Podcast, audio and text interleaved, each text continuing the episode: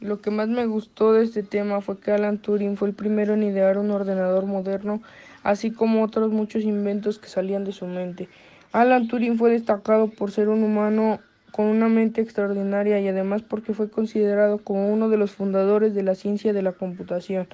Lo que más me pareció curioso de esta historia fue que Alan Turing era maltratado por la intolerancia de una sociedad marcada por la guerra, y yo llegué a la conclusión de que Alan Turing era una persona con una mente brillante, porque aunque la informática apenas estuviera desarrollando, él ya soñaba con poderosas computadoras capaces de retar al ser humano.